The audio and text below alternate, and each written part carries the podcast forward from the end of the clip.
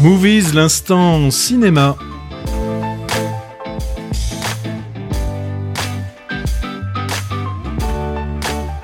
Movies, une émission présentée par Hervé Brie. Bonjour. Bonjour à tous, bonjour Patrick. Cervelle, bien sûr, derrière les manettes et derrière le micro.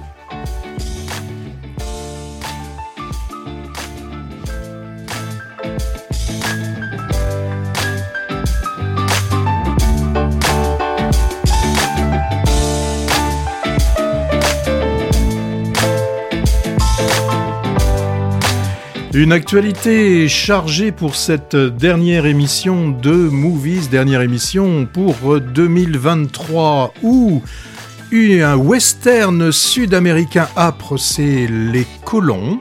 Et entre Séoul et New York, la recherche du temps perdu pour le film Past Lives, nos vies d'avant.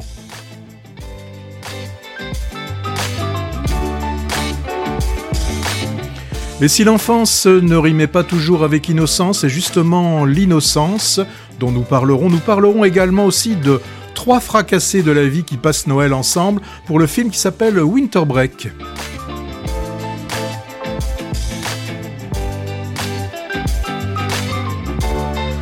Dans une comédie tendre et loufoque, un haut père-fille, et bien le film c'est La fille de son père.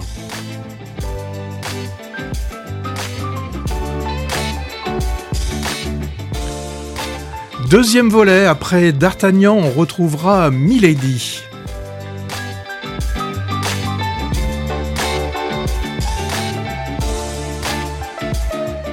Et quand une bourgeoise parisienne aide un réfugié afghan, ça donne quoi? Bah ça donne ma France à moi.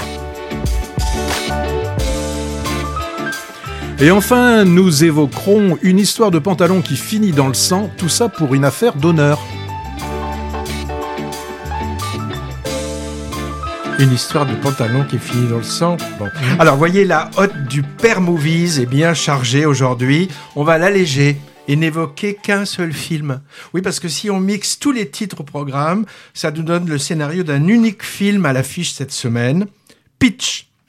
Pendant ses vacances d'hiver, Milady, la fille de son père, qui regrette l'innocence de nos vies d'avant, demande aux trois mousquetaires Défendez ma France à moi contre les colons. C'est une affaire d'honneur. Ça, fait histoire un peu zémorienne, ça, non? En tout cas, Patrick voulait parler en plus de deux comédies françaises, nouvellement à l'écran, Chasse gardée et Noël joyeux, mais il n'aura pas le temps. Et on va commencer eh, euh, dans le viseur. Mais tout le monde le sait maintenant. Et la deuxième couche. On va commencer par un premier euh, long métrage attendu euh, depuis un moment, euh, suite du premier, Les Trois Mousquetaires d'Artagnan. Là, c'est Milady. La suite, donc, vu, le premier a été vu par presque 4 millions de spectateurs quand même, hein, dont on a d'ailleurs un résumé bienvenu au tout début la rencontre des quatre héros, l'histoire des ferrés de la reine, l'enlèvement de Constance Bonacieux, Bonacieux, Bonacieux. la copine de D'Artagnan, etc. Là, l'histoire centrale concerne la menace de guerre, le siège de La Rochelle et les complots contre le roi Louis XIII que les mousquetaires devront déjouer.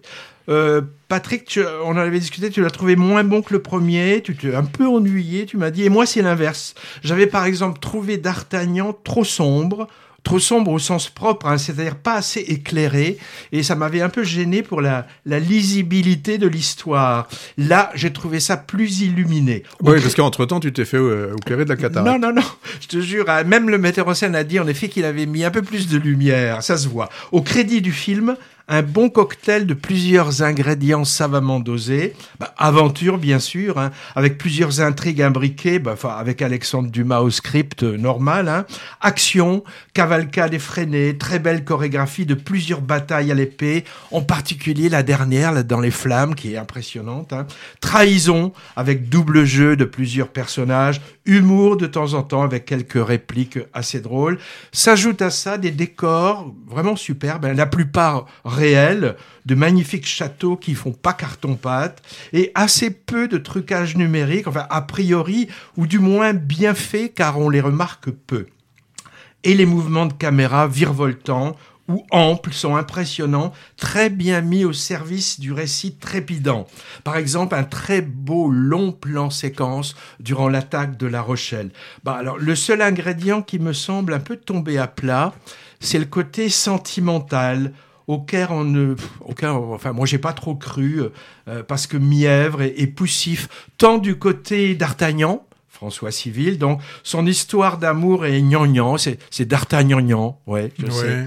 Et, et, et, et, du côté de Athos aussi, Vincent Cassel, et même Porthos, Pio Marmaille, qui semble revenir dans le droit chemin. Il y a finalement que Aramis, Romain Duris, qui n'a pas d'affaire de cœur, je crois, dans le film. Autre bel atout du film, qui faisait défaut dans le premier, où elle n'avait que de brèves apparitions, à peine reconnaissables.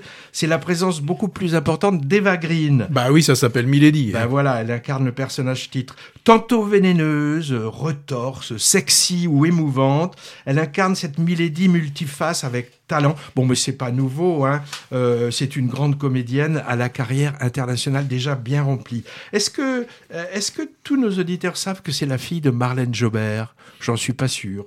Bon, alors je le dis. Bon, alors je regrette par contre aussi la sous-utilisation de Louis Garrel en Louis XIII, mm. qui a un jeu drôle et subtil, mais, mais trop rare, je trouve. Mm. oui, c'est vrai qu'on le voyait, on le, on le voyait plus dans, Il semble, ouais, dans la première partie. Oui. Alors après la projection, c'était dans le cadre de l'Unipop de Pessac, un historien spécialisé dans la littérature du 19e et en particulier de Dumas, auteur français dont il nous a dit que c'était le plus adapté au cinéma. Il s'est montré moins enthousiaste que moi pour ce Milady, mais j'ai trouvé pour des détails un peu secondaires. En tout cas, son intervention était parsemée de plein d'extraits de diverses adaptations des Trois Mousquetaires, plus de 200 si je me souviens bien, en remontant jusqu'au muet, et c'était passionnant de voir par exemple Gene Kelly en, en D'Artagnan, ça valait le Hein. Évidemment, le film nous indique clairement qu'on aura droit à un troisième acte, et, et pourquoi pas, hein, du cinoche populaire de qualité qui remplit les salles, que demande le peuple, Patrick? Et que demandent les exploitants et toute l'industrie du cinéma qui en tire bénéfice? Le réalisateur, c'est Martin Bourboulon, le même que le premier. Hein. Euh, j'avais, j'avais pas réalisé. Il est également l'auteur d'un FL de 2021 avec le même Romain Duris, mais j'avais trouvé ça moyennement réussi. Un avis sur le, deuxième volet des Trois Mousquetaires, Patrick? Bah, ça, reste un, bon moment de cinéma. Il n'y a pas de, y a pas de problème. Euh, comme comme tu l'indiques, euh, je, je, veux dire que euh, le budget, il est, euh, qui, qui, est important, il est à l'écran. Voilà. Là, il y a euh, des, des, vues. alors c'est censé être La Rochelle, mais bon, c'est compliqué de filmer La Rochelle maintenant. Donc là, ils se sont, ils ont pris, ils ont pris la citadelle de, de Saint-Malo. Il y a, y a de très, il y a de très belles choses dans dans ce film. C'est vrai qu'il y en a qui sont un petit peu en retrait. Par exemple, c'est Portos joué par Pio Marmaille, bon, qui, qui est en, en retrait. Aramis aussi, on s'en sert, on s'en sert très peu, et aussi peu de Louis Garrel. D'Artagnan, je le trouve, alors c'est le rôle qu'on lui fait jouer, bon, cette histoire d'amour, c'est un peu cucu quand même. C'est ouais, ouais, un peu cucu, mais c'est, euh, si ça veut rester fidèle au, au, roman, mmh. voilà, donc, euh, euh, voilà. Donc il y a, y a, une très belle scène aussi entre Bonacieux et, et, puis, et, et, puis, et puis Milady à la, à la, fin du film. Une scène qui est un petit peu ratée, c'est quand Athos retrouve Milady, là, c'est un petit peu raté. Euh, voilà. Bon, mais c'est un Vraiment, c'est un bon film. C'est un bon, film. Ah, alors tu l'as réhabilité. Oui, je le ré ré réhabilité. Alors enfin, maintenant, on va partir euh, en même temps à Séoul et à New York, c'est ça? Oui, oui, oui, oui, oui. Alors euh, moi, je, je, je trouve, euh, si je faisais un rapport euh, avec euh, une machine à laver, moi je dirais que Céline Song, elle a choisi pour son scénario, pour la réalisation, le programme délicat. C'est vraiment euh, un film délicat qui, pour ce film, qui s'appelle donc Past Lives ou Nos vies d'avant en français. Hein. Donc il s'agit d'un film sud-coréen donc je l'ai dit de Céline Young, qui est une, jeune réalisatrice hein, qui propose là son, nous propose son, c'est son premier film, son premier long métrage. Hein. Alors le film est, est, bâti euh, sur les relations entre deux jeunes coréens à Séoul. Donc au début du film, on a Nora et Han Song qui sont deux amis, ils ont tous les deux euh, une douzaine d'années, sont deux bons élèves qui se tirent un peu la bourre pour savoir qui va être le, premier de la classe.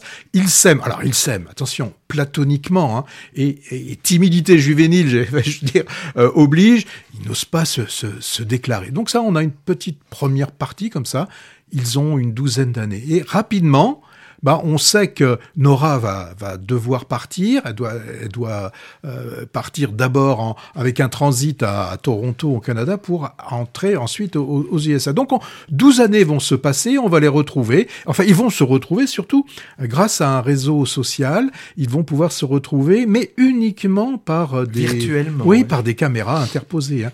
Donc, on voit bien que Nora aimerait que Hang Young, Hang Sung, pardon, vienne la rejoindre à New York, mais bon, carrière oblige, Hang Tsung va plutôt lui partir de son côté en Chine pour parfaire ses études. Douze nouvelles années vont encore se passer, donc troisième partie du film, et là, on va avoir la rencontre physique. Tsung va découvrir euh, New York et Nora, euh, pour, pour qui hein, on voit que les choses ont, ont bigrement évolué. Alors, s'aiment-ils toujours? Que va devenir leur, leur relation? C'est c'est Pass Live. Hein. Donc un film sur trois périodes, avec euh, toujours en, fond cet amour contrarié et jamais clairement hein, défini, euh, car euh, c'est Céline Dion hein, qui, le dit dans, une interview. Pass n'est pas un film sur les liaisons amoureuses, c'est un film sur l'amour. C'est vraiment ce que peut être un amour, alors qu'on appelle platonique, un amour mal défini, un amour pas forcément euh, consommé, hein, comme on pourrait l'entendre. Donc euh, voilà ce que nous propose euh, Céline Young. C'est une dramaturge, hein. elle, elle, est, elle fait du, théâtre, et là, bah, le film, on le sent bien, hein, qu'il est hautement autobiographique, et nous propose, elle nous propose donc, et nous fait poser la question peut-on s'aimer comme ça à, différentes périodes euh, et finalement, est-ce qu'on a besoin d'être ensemble pour s'aimer? Donc, enfin, il y, a plein de choses très, très, très, très intéressantes. On se rend compte dans le film qu'il y en a un qui a un peu raté l'alignement des planètes, hein, c'est Hansung. Et bah, il y en a un qui en a profité à ce moment-là. Hein. il a profité que euh, Nora était plus disponible et euh, bah, il va pouvoir combler un vide que qu'il a laissé. Alors, comme je l'ai dit en, débutant, c'est vraiment un film euh, délicat. Et moi, il y, a, deux scènes qui, sont très belles, euh, où on voit euh, Nora qui est entre les, deux hommes qui ne peuvent pas se parler parce qu'ils ont une frontière de langue. L'un ne parle que coréen, l'autre parle, parle anglais. Et c'est elle qui, au milieu, fait le lien entre ces deux hommes. Alors, c'est elle qui, qui parle à, ces deux amoureux, et ces deux amoureux n'existent qu'au travers de, de Nora. Donc on voit Nora qui se tourne vers l'un, vers l'autre, et on sent bien, elle nous le dit d'ailleurs, elle dit à un moment donné, pourquoi n'aurait-on pas plusieurs vies? Ça, ça sous-entendrait qu'avec plusieurs vies, bah, elle aurait pu vivre avec, avec ces deux hommes. Il y a une deuxième scène aussi qui est, qui est, très chouette, c'est vers la, vers la fin. On voit Nora qui quitte la maison, qui quitte sa maison de New York pour accompagner Hansung, qui doit retourner à Séoul. Et là, la caméra, elle fait un travelling sur les deux en train de marcher, mais ils vont, ils vont vers la gauche. Et à chaque, on a l'habitude dans, dans le récit, quand on fait un récit, dans les photos, les dans les photos, dans les bandes dessinées, dans, dans tout, on va toujours de la gauche vers la droite pour montrer que l'on on va vers le, c'est l'échelle, c'est l'échelle de temps. Et là, euh, bah, elle va vers la gauche. On voit, euh, elle, elle laisse Hansung et puis elle s'arrête et elle repart, elle repart dans l'autre sens. Là, elle va, elle retourne euh, vers la droite, elle retourne vers le présent, et après avoir dépassé le présent, donc elle va vers l'avenir. Donc vraiment, moi, c'est un film, euh, une belle surprise de cette euh, fin d'année. Je, retiens cette chose, une très très belle délicatesse. Oui, oui, moi j'ai été très ému par cette histoire d'amitié amoureuse, finalement assez mélancolique, hein, qui n'en fait pourtant pas des tonnes dans l'émotion justement, euh, tout en retenue avec des sentiments suggérés plutôt que montrés. Euh, deux personnages sont, les deux personnages sont vraiment craquants et, en plus assez loin des archétypes des mélos sentimentaux classiques. Hein.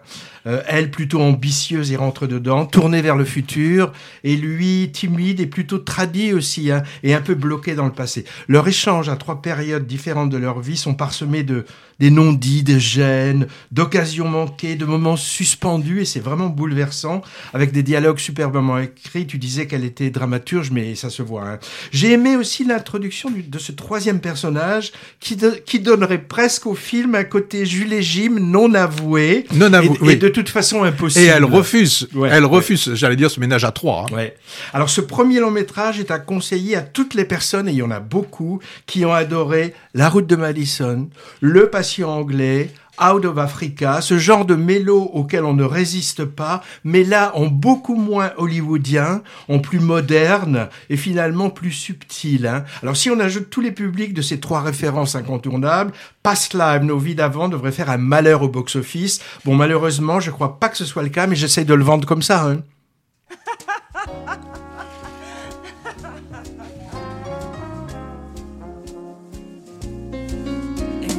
fille libérée, confondant le jour et la nuit, pratiquant l'amour bissonnier comme un défi. Et moi j'éprouve quelquefois, oui, l'envie d'être apprivoisé, d'arrêter mon cinéma et de tout partager.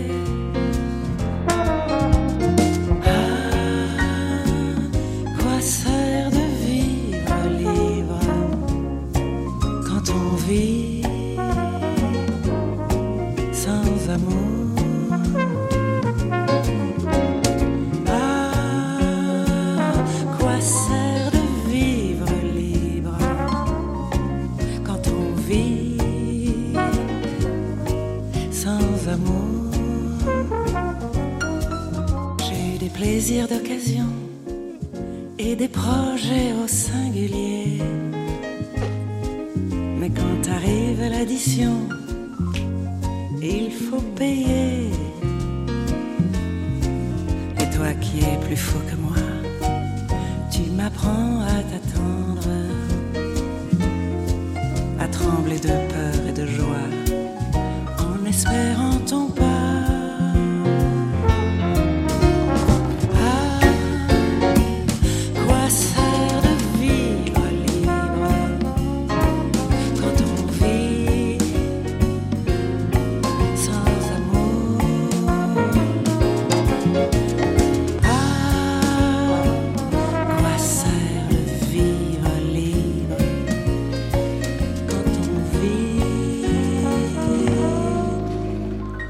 Ah, si vous étiez en studio, vous verriez Hervé. Il en rajoute, il en rajoute. Il en rajoute parce que c'est Fanny Ardant dans Huit femmes en 2002 qui nous chante ce À quoi sert de vivre libre? Tout en procédant, je me souviens, à un début d'effeuillage classe copié sur celui de Rita Howard dans Gilda, un des sommets kitsch du film de François Ozon. Elle était récemment dans le euh, Fanny Ardant, elle était récemment dans le pas très bon, complètement cramé, aux côtés de John Malkovich. Elle brille dans Ma France à moi, dont on va parler tout de suite. Dont tu vas parler. Ouais. Et sa présence quand même n'arrive pas à sauver une comédie qui sort de, début 2024, Les Rois de la piste, oh avec Mathieu Kassoviste.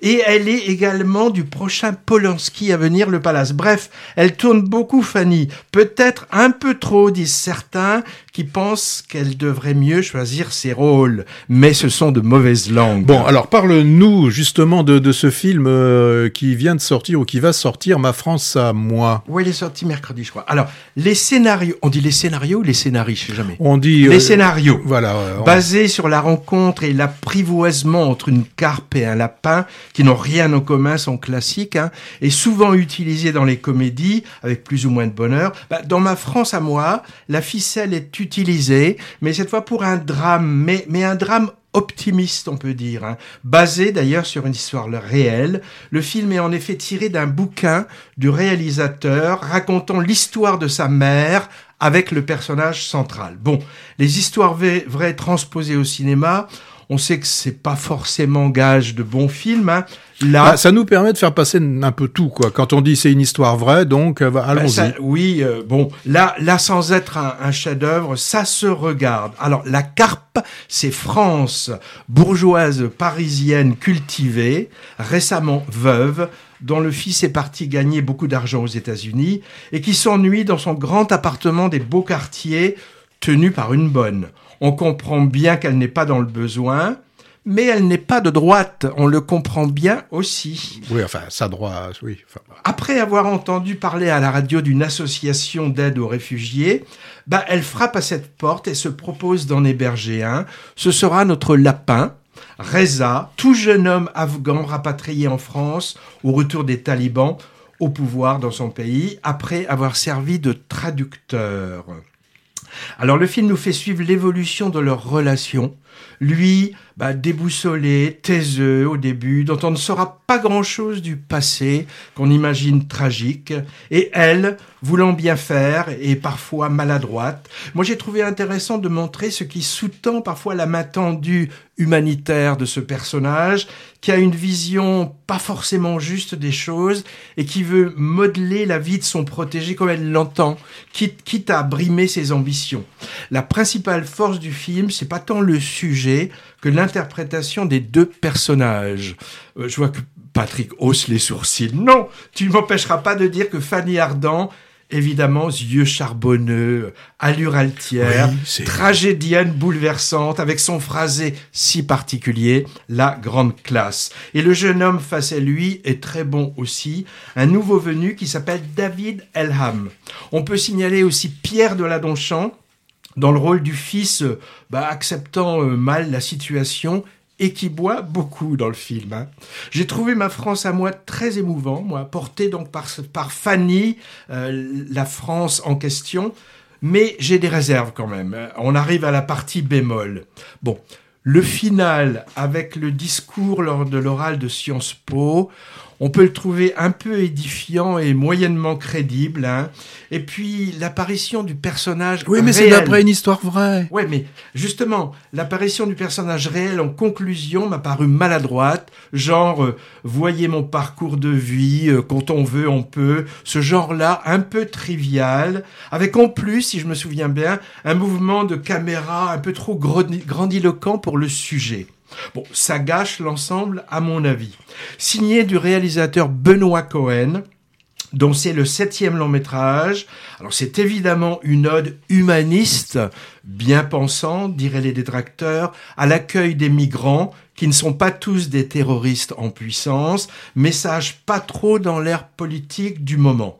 Une remarque, dans un style bien différent, un autre film récent nous raconte aussi le quotidien d'un personnage afghan, réfugié en Occident, mais là, c'est une jeune femme aux États-Unis qui travaille dans une usine de fortune cookie. Le film en question s'appelle Fremont. Bah, t'en as parlé déjà. Oui, on en a parlé la semaine dernière. Eh ben, encore visible hein, dans quelques salles art et essai. Ça, c'est pour la rubrique deuxième couche avant l'heure. Tu vas pas dire trop de mal de, de, de, de, de ma France à moi, non? Bon, Je vais quasiment... au suivant. Non, mais je vais quasiment rien, rien, rien en dire parce que c'est un film où je me suis, bah, je me suis ennuyé, enfin, je me suis ennuyé, quoi. Elle fait, le job. Euh, Fanny Ardant, mais elle n'a pas une très très grande conviction dans, dans, le film. Et puis c'est pas tellement du cinéma, quoi. Enfin, je veux dire, euh, c'est quoi? C'est une sorte de de pâtisserie un peu écœurante. Enfin, bon, moi je me, non. Bah, le film prend appui sur un sujet grave, mais comme on disait, ça fait pas forcément des bons films,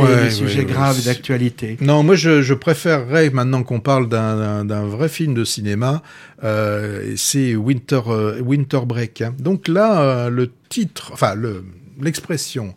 Euh, tout à l'heure, je vous ai parlé de délicat pour euh, le, film Pass Live. Là, je dirais c'est vintage. Bon, vintage, hein, ça veut dire en même temps euh, démodé, ça veut dire aussi un peu classique. On parle souvent de vintage quand on parle de, la mode, lorsqu'on parle surtout d'une décennie précise, d'une époque particulière. Généralement, quand on parle de vintage, on est plutôt on parle plutôt des années 60-70. Bah là, on, est, on va plutôt être dans les années 1970. Hein.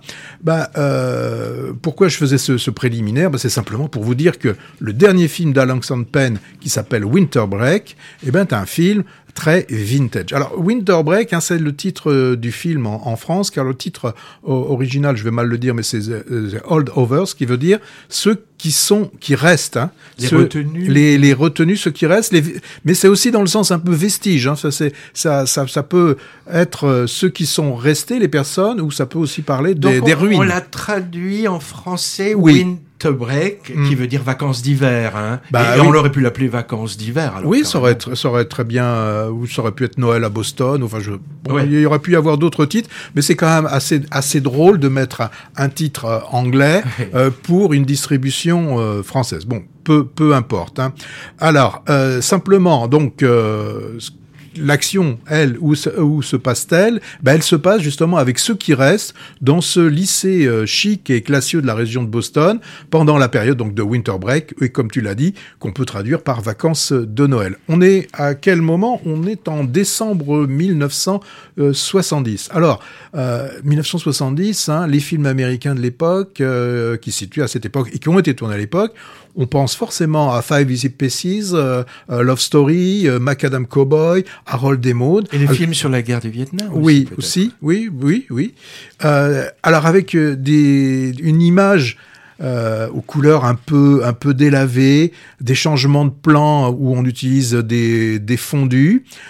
donc on a fait je dirais, une image argentique, alors que le film a été euh, fait entièrement en numérique. Hein. c'est du fake alors? Ah, Oui, c'est du fake, parce que ils ont même poussé le vice euh, à ajouter euh, au générique de début hmm. une sorte de filage au niveau du générique. Le, filage, c'est quand les, lettres bougent un petit peu. Alors, c'est très drôle parce qu'on voit les lettres qui bougent légèrement, sauf que le sous-titre, lui, est parfait puisque c'est un sous-titrage euh, numérique.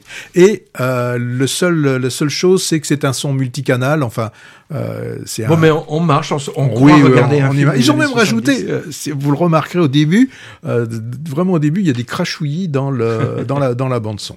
Euh, et je terminerai côté technique en disant que c'est un format 1.66, c'est vraiment le format qui était utilisé à, l'époque. Bon, on passe au côté nostalgique et donc vintage, et si allons vraiment voir, voir le film. Alors, c'est vrai que le, synopsis ne nous, ne nous, trompe pas quand il nous dit qu'on a euh, Mister, enfin Monsieur Unham, qui est un professeur d'histoire ancienne dans un prestigieux lycée euh, d'enseignement privé pour garçons de la Nouvelle-Angleterre, pédant, bourru, Bon, il est très sympathique. Ah, il est, il est vraiment, il fait tout ce qu'il faut pour être antipathique. Alors, il est antipathique auprès des élèves, mais aussi au niveau de ses collègues. Et on va lui faire d'ailleurs un tour, enfin un mauvais tour, c'est-à-dire que c'est lui qui va se retrouver à devoir rester au lycée pour euh, s'occuper de ceux qui sont bah, qui sont consignés. Alors ils sont consignés hein, pour euh, souvent pour des raisons où ils ont des parents euh, très très très très friqués, mais qui se portent un peu loin, puis qu'on voit peut-être vraiment autre chose à faire que de s'occuper de leur euh, Donc là, il va devoir s'occuper de, je sais plus, un, deux, trois, quatre, quatre pensionnaires, mais rapidement, il va plus, il va plus en rester qu'un. je vous dis pas comment les trois autres ils s'en vont, c'est assez marrant. il va rester Angus, qui est un élève de, de, de première. Alors un cancre. Alors, non, lui, il est pas cancre. Hein. Il, a, ah, il, a, fait le cancre. oui, mais il a, il a quand même de bons, il a de, de, bons résultats. Alors, il est doué euh, quand même, mais, il fait aussi un peu, un peu insubordonné. Mais enfin, insubordonné euh, dans ce genre de lycée, c'est, quand même, euh, ça, ça va pas très très loin. Et on a, on a alors le troisième personnage important du film, hein, c'est bah, c'est Marie, la cuisinière de l'établissement, qui elle est endeuillée par la mort de son fils, hein, qui, qui, est mort au Vietnam. alors Marie, c'est une, elle est, noire, hein, donc là le seul qui, qui, est mort au Vietnam, c'est son fils qui, lui, bien évidemment, ne sort pas d'une famille riche, mais c'est lui qui est mort au Vietnam. Hein. C'est quand même euh, là, il y a, une image quand même assez forte. Y a, on pourrait dire, il y a tous les privilégiés qui restent, euh, qui, qui, restent là, et bah, le fils qui, lui, n'a pas pu aller dans des universités, n'ayant pas les moyens d'aller dans des universités, donc il n'a pas de sursis et il est parti, euh, il est parti mourir au, Vietnam. Donc on va avoir ce, ce, ce trio. Alors, on, on bon, la trame, elle, est assez classique. Hein. Le, le bourru, là, il va se débourruiser. L'insubordonné va montrer un côté touchant. Et Marie, bah, va être un peu, va être un peu pendant cette, ce moment-là, la seule femme. Ça va être un peu une mère de substitution, une amie de substitution. L'amie, vous savez, des, des, soirs tristes où on, on se boit un, petit, un petit bourbon. On boit pas mal aussi. Alors oui. Et, euh, et elle, elle va s'autoriser. Euh, elle va quand même s'autoriser un pétage de plomb euh, lors du réveillon, bah, elle supporte plus toute cette injustice d'avoir perdu son fils à la guerre du Vietnam. Bon, l'interprétation est au rendez-vous. Euh, à la fin du film, on saura quel est l'œil directeur de, Paul Giamatti parce que bon, il a une sorte de, strabisme un petit peu un petit peu bizarre. Euh, on a le jeune, alors c'est Dominique euh, Cessa, bon qui, joue bien qui joue bien l'ado, et puis on a David Joy Randolph qui bah, celle qui joue Marie qui, complète admirablement le, le trio. Film touchant. Euh, on peut toujours penser qu'il y a un petit chantage au sentiment, mais bon, c'est un film de Noël, ça se termine bien. C'est le film dont on a besoin en cette fin d'année. Moi, en tout cas, pour un winter break comme ça, moi je suis partant, je saute dans mes après-ski. Ouais, ouais, émouvant et, drôle en même temps, plein d'humanité. On peut appeler ça un feel-good movie finalement, mais, mais, mais pas du tout nunuche et aussi avec de l'amertume derrière. Dans une ambiance neigeuse donc, qui invite aux confidences, on va découvrir ça qui est intéressant petit à petit les secrets, les blessures de chacun des trois hein. personnages ouais, auxquels on s'attache alors qu'ils sont pas forcément sympathiques a priori. C'est le premier film moi que je vois de ce réalisateur américain, Alexander Payne. Pourtant, j'ai regardé, euh, j'ai découvert qu'il est assez réputé. Il a eu trois fois l'Oscar du meilleur réalisateur des 15 dernières, des 15 dernières années. Encore un truc qui manque à ma culture cinéphilique pleine de trous. Euh, voilà. Alors ce film, tu disais qu'il a un fort parfum vintage, en particulier grâce aux chansons de la BO dans laquelle on va piocher pour régayer notre émission.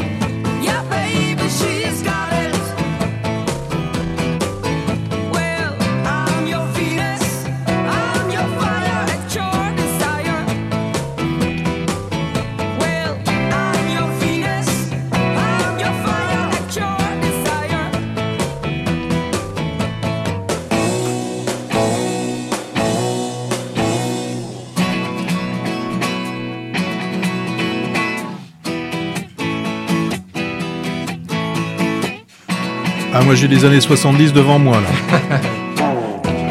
Et en fait, ça date de 69. Ah bah 69 c'est quand même euh, Venus. Ouais, c'est pas les années 70. Venus, donc fameux tube de 69, entendu dans Winter Break dont, Patrick tu viens de nous parler, en bien. Euh, c'est d'un groupe, figure-toi, hollandais à un seul hit qui s'appelle Shocking Blue, mené par une femme, ce qui était plutôt rare à l'époque, euh, déjà utilisé dans plusieurs films ou séries. Par exemple, dans un épisode du Jeu de la Reine, série sur une prodige des échecs, l'actrice Anya Taylor-Joy, elle danse sur ce morceau. Maintenant, on revient à un film français. Ah oui, oui, oui, oui, tu vas nous parler. Non, c'est toi. Ah, c'est moi. Ah, c'est toi, c'est toi qui nous parle. Oui, ah oui, bah oui. Bah, retrouve tes fiches. Ça y est, ça y est, il a retrouvé La fille de son père, d'accord. C'est bien ça. Comédie, comédie loufoque et tendre, vraiment très réussie en salle depuis euh, depuis mercredi sur un duo père-fille fusionnel. Alors on a Étienne, 20 ans à peine lorsqu'il tombe amoureux de Valérie. Très vite naît leur fille, Rosa, et à peu près aussi vite, Valérie abandonne et l'idylle et l'enfant, sans préavis. Voilà pour le début, montré à toute allure, presque façon film muet, de manière très elliptique. D'ailleurs, l'ellipse narrative est reine dans ce film, aussi bien temporelle que spatiale, et c'est une des qualités du film, justement. Hein. Père et fille vont faire apparemment comme si de rien n'était se construisant une vie heureuse et enjouée, rythmée par les facéties du, du papa poule devenu entraîneur de foot. Alors, il paraît un peu entraîneur de foot comme moi, je crois. Enfin bon, mais arrivé euh, à ses 17 ans, Rosa doit quitter le nid pour partir étudier loin, et en plus, le passé semble ressurgir. Alors tout ça est traité de manière légère, sans gravité apparente. D'ailleurs, disons que d'habitude, la famille monoparentale au cinéma, d'abord c'est souvent la mère, ce qui est statistiquement le cas, mais ça nous donne la plupart du temps des drames, comme dans le récent euh, Rien à perdre avec Virginie et Fira. Là, le réalisateur prend un peu le contre-pied. Il y a un univers, je trouve, dans ce film, un côté monde ludique et poétique que s'inventent les deux personnages et ceux qui gravitent autour d'eux incarné par des comédiens qui sont très expressifs, très physiques, avec beaucoup de mouvements dans les scènes. Et ce tempo, il, est accéléré, il est accentué par un montage rapide et de nombreuses ellipses. Hein, comme je l'ai dit, on a parfois l'impression de sauts spatio-temporels, car les déplacements d'un lieu à l'autre ou d'une époque à l'autre euh, sont souvent euh, zappés. Pour l'aspect fantaisie et pour la dynamique aussi, moi j'ai pensé au travail de Michel Gondry quand il est à son meilleur, ou j'ai pensé aussi à Caro et Jeunet parce que j'ai trouvé un petit côté Amélie Poulain. Euh, ce que j'ai bien aimé, c'est qu'on est souvent surpris parce qu'on entend et, ce qu'on voit auquel on ne s'attend pas. On se demande comment les scènes vont évoluer et elles ne vont pas forcément du côté imaginé. Je peux citer à ce propos la scène avec Noémie Lvovsky hein, qui nous fait un, sketch étonnant et plein d'autres aussi. Hein. Une petite réserve.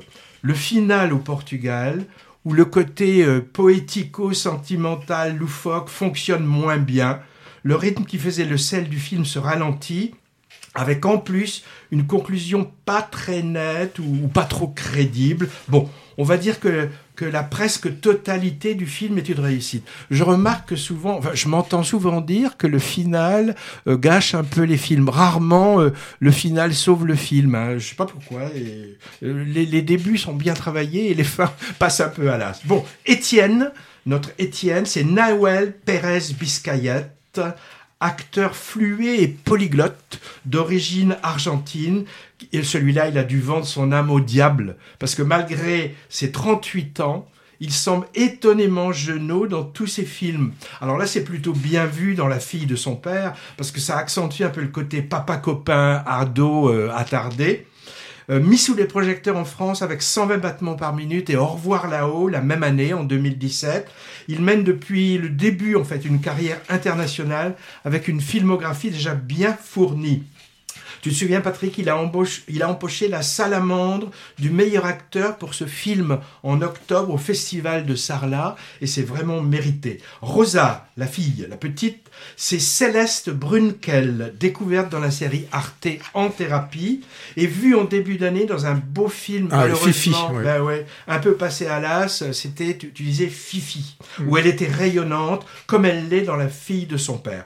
C'est le second long métrage d'un monsieur qui s'appelle Erwan Leduc, après un premier qui s'appelle Perdri. Pas vu, ce à quoi je vais essayer de remédier car le deuxième m'a emballé. Et en plus, Patrick, j'ai appris que son premier c'était avec Fanny Ardant. Décidément, elle est partout. C'est une émission spéciale Fanny Ardant. Je vais encore me faire fâcher par mon épouse. Alors là, tu parlais d'ellipse. Il aurait pu pousser l'ellipse un peu plus loin, c'est-à-dire enchaîner directement le générique de début sur le générique de fin. On aurait gagné beaucoup de temps. Ah ouais Ah oui, oui, parce que... Ah non, ah non moi je, me suis là aussi, euh, je me suis dit vivement la, vivement la fin. Ah, vivement la fin. Oh bah là, la fin dans le Portu au Portugal. Attends, attends, attends, rien. Mais oui, oui, la fin au Portugal, c'est... Bon. Non, non. Alors bon, vous aurez remarqué qu'aujourd'hui, moi, je parle des vrais films de oh. cinéma. Il va nous parler d'un chef-d'œuvre, évidemment. Bah oui, je vais vous parler d'un. C'est l'innocence. Eh bah oui, tu vas pas me dire que c'est pas un chef-d'œuvre. On t'écoute. Bah oui, bah oui. Là, euh, eh ben, on retrouve euh, Hirokazu Koreeda. Ah oui. oui. Ah bah oui, tu connais bien Hirokazu Koreeda. Koreeda, c'est son nom, d'accord. Ah oui, c'est Koreeda, mais le prénom c'est... Ça, c'est le metteur en scène. Hirokazu, oui. oui, Eh bien, c'est un habitué, lui, des festivals de, de cinéma, hein, que ce soit à Venise, San Sébastien et bien sûr Cannes, où il a présenté un grand nombre de films, quasiment tous les ans, il nous présente quelque chose. Il a eu... Alors, il peut présenter des films, mais surtout aussi des récompenses, hein, parce que euh, pour Tel Père, Tel Fils, c'était le prix du jury en 2013. Il a aussi eu la Palme d'Or en 2018 pour Une affaire de famille et euh, pour et même pour l'avant-dernier film Les, euh, les bonnes étoiles, ben, c'était un prix euh, d'interprétation mm. qui avait été décerné à, à, son film. Alors 2023, euh, le film s'appelle Monster. En tout cas, c'est comme ça qu'ils nous ont proposé à Cannes, où on l'a pu le voir Hervé et moi. Et là, il va obtenir le prix du scénario. Bon, alors le film sort le, 27 décembre. Euh, et, là, il a changé de, titre. Il ne s'appelle plus Monster, mais pour euh, la France, c'est devenu L'Innocence. Alors, peut-être un point de vue marketing, hein, Monster, ça pouvait faire peur. Ça existe déjà, j'ai regardé, il y a déjà des films qui s'appellent Monster. Oui, mais peut-être aussi, moi je dis, il doit y avoir un effet euh, marketing. Ils ont peut-être pu je dis avoir peur d'avoir un titre qui s'appelle euh, entre l'innocence et Monster, ça change oui, hein, le sens. Hein. Alors que Monster, hein, quand on, on, voit le film, c'est que des fois on parle d'enfants, on dit ce gamin putain c'est un petit monstre et il n'y a pas ce côté vraiment Moi, freak. Ça n'est pas Monster non plus. Bon, enfin, bon bah oui. et donc là on, on a l'innocence. Alors bah, un peu comme l'innocence de ces chères têtes euh, têtes blondes, même si là dans le film venant d'Asie elles sont pas très blondes. Alors le principe du film, c'est la même histoire en fait avec euh, trois visions différentes. Hein. C'est le, c'est le point de départ du film. On a le, alors, on a ce jeune, alors, ce jeune garçon, Minato. sa mère trouve que son, son comportement est de, vraiment devient assez préoccupant. Alors, euh, la mère, hein, là aussi, on se retrouve dans une famille monoparentale. Euh, elle va, euh, bah, va interroger un peu l'équipe, éducative pour savoir ce qui, se passe. Hein. Et là, en tout cas, c'est la première vision que l'on a. On pense que le professeur de Minato est responsable des problèmes que rencontre le, jeune garçon. On pense forcément à une sorte de, maltraitance, de, de, harcèlement et de, choses comme ça. Alors, si le film L'innocence a eu un prix, euh, c'est bien pour son scénario, avec une sorte d'intrigue à, tiroir. Euh, dans ces 20 premières minutes, hein, on se fait sa, propre, histoire. On, est, déjà, on a déjà fait un, jugement par rapport à ce qui se passe. Et, donc, on pense que ce professeur a quelque chose qui, tourne par rond. On va avoir justement une seconde vision. Et cette seconde vision bah, va nous faire euh, complètement, c'est le cas de le dire, complètement euh, changer la, la vision que l'on peut avoir de cette histoire. Et comme si ça ne suffisait pas, on va avoir droit à une troisième, où là, ce sera plutôt la vision de, de, de l'enfance. Donc le réalisateur, eh ben, il s'amuse à nous perdre. Et donc, vous, spectateurs, nous, spectateurs, il faut vraiment se méfier de la première impression. Et la première impression n'est pas forcément la bonne. Alors, ce qu'il y a de dans ce film, les thèmes qui sont en fait euh, qui font, sont abordés, hein, ces trois visions nous permettent de d'avoir euh, une vision de la famille, ce que peut donner l'absence d'un parent, le questionnement sur l'identité et surtout quand on est à ces âges de transition, hein, ce passage de l'enfance à celui de l'adolescence, avec tout son lot d'interrogations sur son corps, sur sa relation à l'autre, le thème du genre, euh, la découverte de la sensualité, voire de la sexualité, questionnement vraiment sous-jacent et sans être explicitement évoqué de l'homosexualité, qui fait encore euh, dans des pays comme le Japon, ce sont des, sujets euh, qui sont euh, beaucoup plus touchy. Bon, le film dure deux heures. Au bout d'une heure, vous allez peut-être vous sentir un petit peu perdu. Vous aurez une seconde heure pour tout comprendre.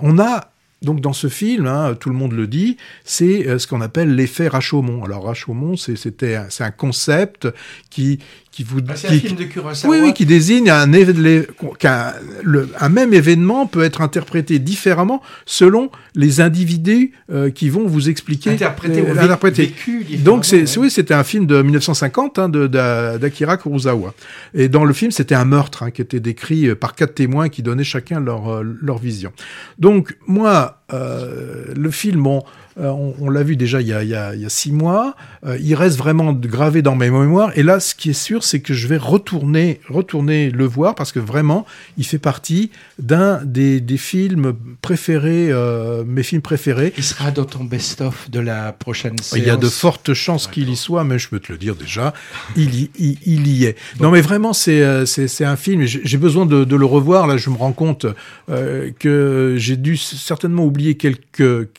quelque, quelque chose de, de, de ce film, mais c'est vraiment, non, vraiment ce qui est, ce qui est important, enfin, ce qui est, c'est, c'est ce scénario, c'est mm. cette, cette triple vision qui est vraiment, vraiment intéressant. On a une triple vision, on a, on a vraiment aussi que la, caméra, elle a vraiment changé d'endroit, quoi. Mm. C'est, vraiment euh, un film très, très, très intéressant. Oui, euh, comme ça fait euh, presque six mois, j'ai dû rassembler mes souvenirs enfouis aussi. Ce qui m'en reste, c'est la sensation que le réalisateur nous mène en bateau, mm. et c'est souvent agréable dans une fiction quand c'est fait avec talent. Et c'est le cas ici. Ici, hein. euh, il y a un côté euh, chacun sa vérité qui est vraiment intéressant.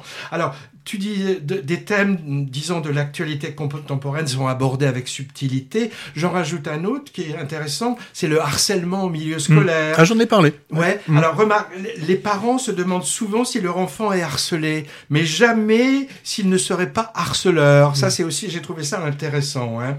Bon, euh, bon, alors, il est il est euh, à l'affiche dans une semaine, je crois. Il n'est pas encore sorti. Le 27, il sort. C'est ça. Mm.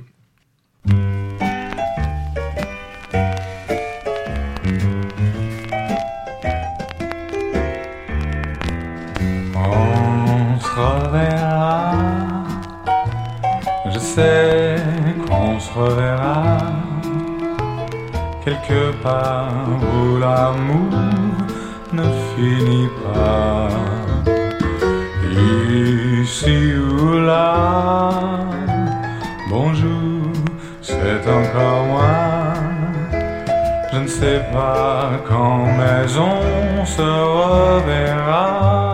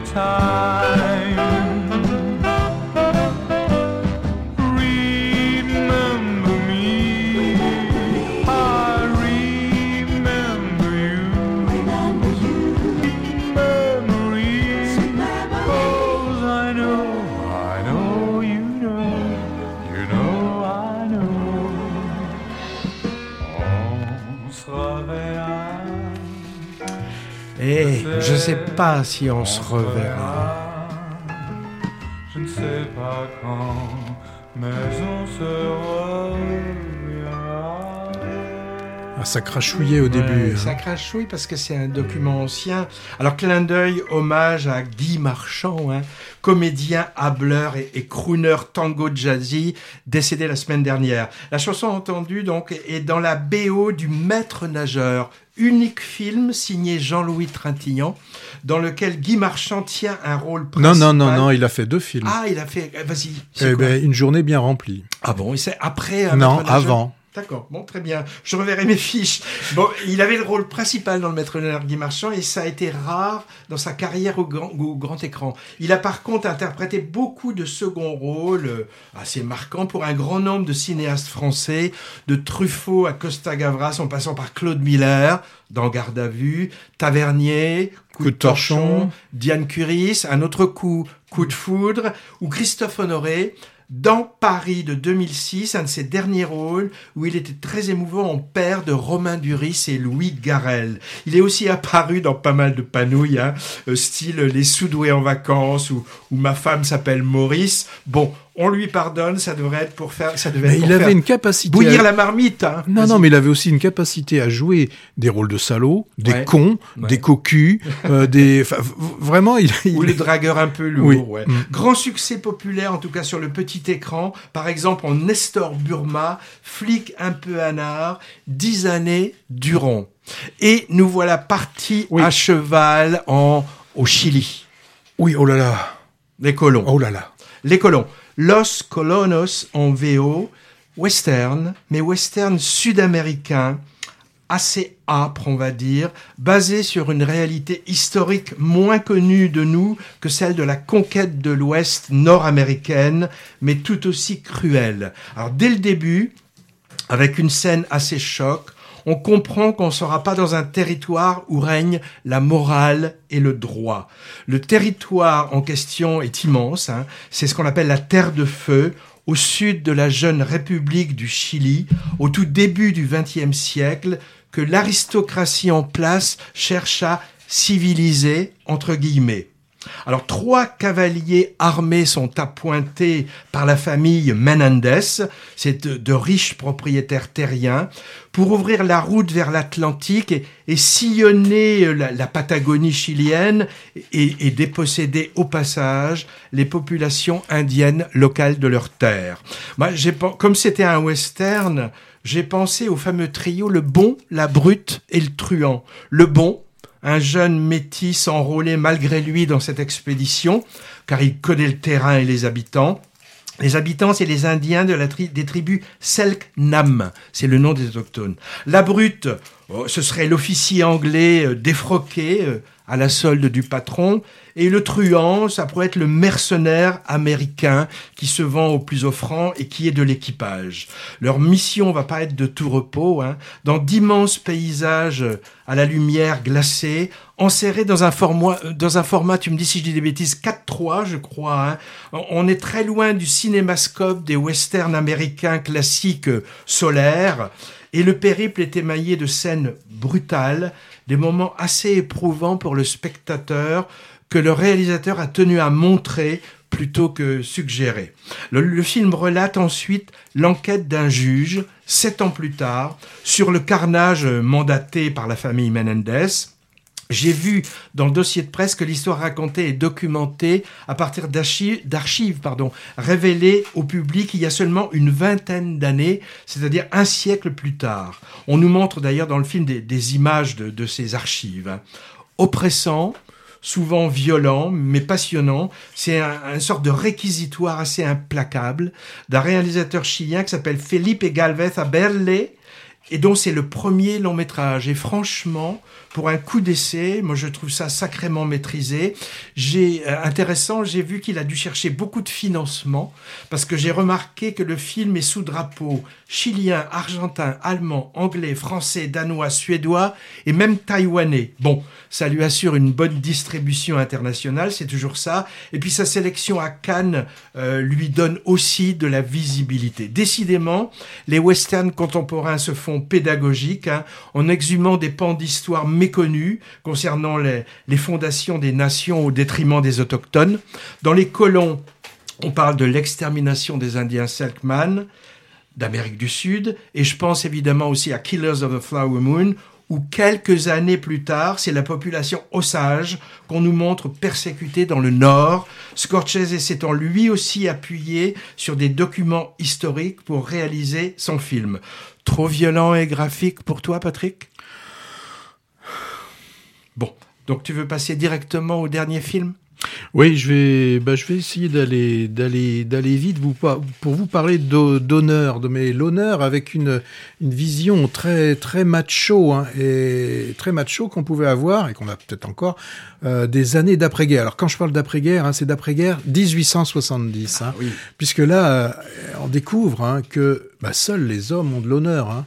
Euh, et qu'il faut être une sacrée féministe dans ces années-là pour revendiquer cette notion très testostéronée d'honneur pour le sexe dit faible.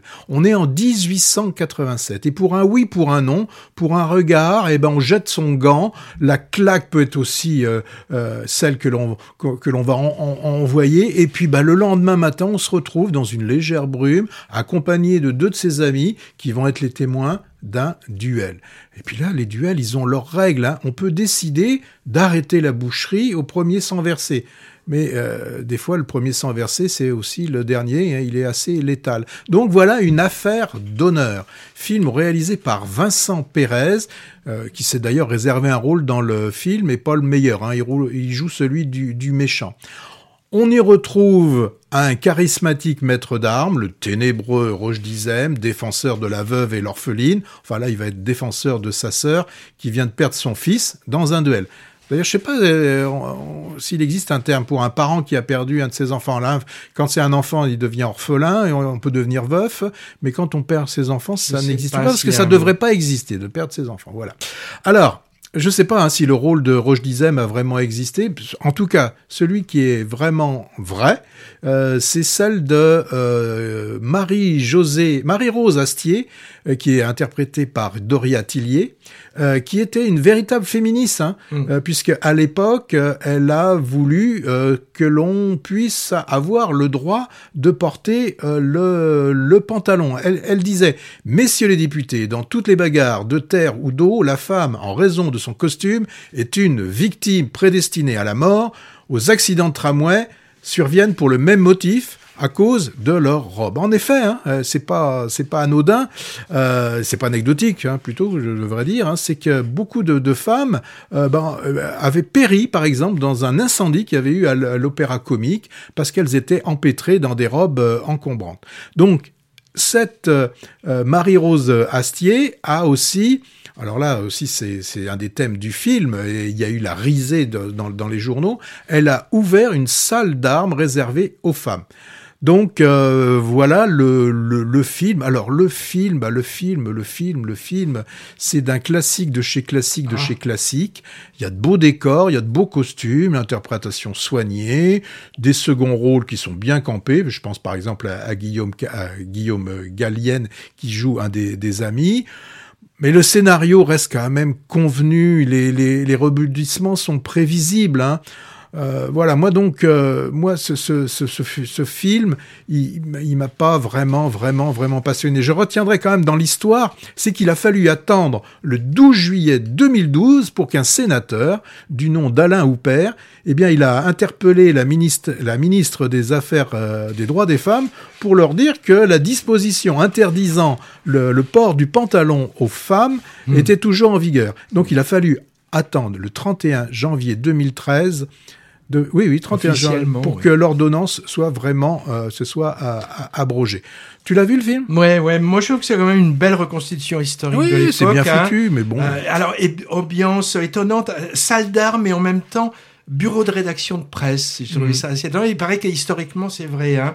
Alors, il paraît que l'acteur-réalisateur euh, Vincent Pérez, qu'on voit peu devant la caméra des autres depuis un moment, il a mis en scène cette intrigue en partie réelle, car il est fasciné par les histoires de duels, figure-toi. Bon, chacun ses lubies. Hein. Pour d'autres, c'est le format des, films ou les types de projecteurs. Ah, il, y en a d'autres, il y en a d'autres, c'est En tout cas, les combats à l'épée sont vraiment haletants et très bien chorégraphiés. Décidément, on a notre lot de bretteurs avec les trois mousquetaires en plus ce moment.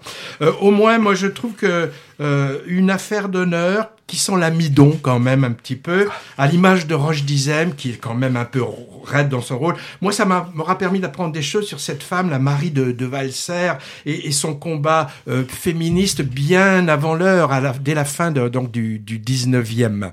Bon, on passe la deuxième couche? Alors en vitesse, puisqu'on n'a pas beaucoup bah, de temps. oui, alors euh, bah moi je. Vas-y, parle des films que tu as bien bah, aimé. Moi j'ai bien aimé bah, Bâtiment 5, hein, ça c'est c'est vraiment le, le, un film important. Euh, Qu'est-ce que qui me reste? Qui Je ne toujours suis pas un héros? Il, est encore à l'affiche euh, Oui, mais celui-là, je n'en avais pas forcément dit du bien. Donc toi, peut-être t'avais. Moi, euh, Marx Express. Oui, Marx Express. On n'a pas le temps de trop rappeler, mais euh, c'est des bons films tout ça. Perfect Days, Perfect Days, Perfect Days. le vieux Sean, il est encore et il est encore à l'affiche, mais c'est à peu près les seuls quand je regarde. Si, moi j'ai vu franchement Sam comme Sylvain, Ricardo et la peinture, Old Oak, euh, l'abbé Pierre, tout ça, on peut encore les trouver. Et également euh, Sea Sparkle. Alors dans le viseur, je retiendrai peut-être Lambert Wilson en paysan dans 5 hectares, 5 hectares, peut-être une biographie du peintre norvégien Munch et l'incroyable Noël de Sean de Mouton. J'en ai pas parlé, moi je l'ai vu, mais c'est vraiment rigolo d'y emmener les enfants. Hein.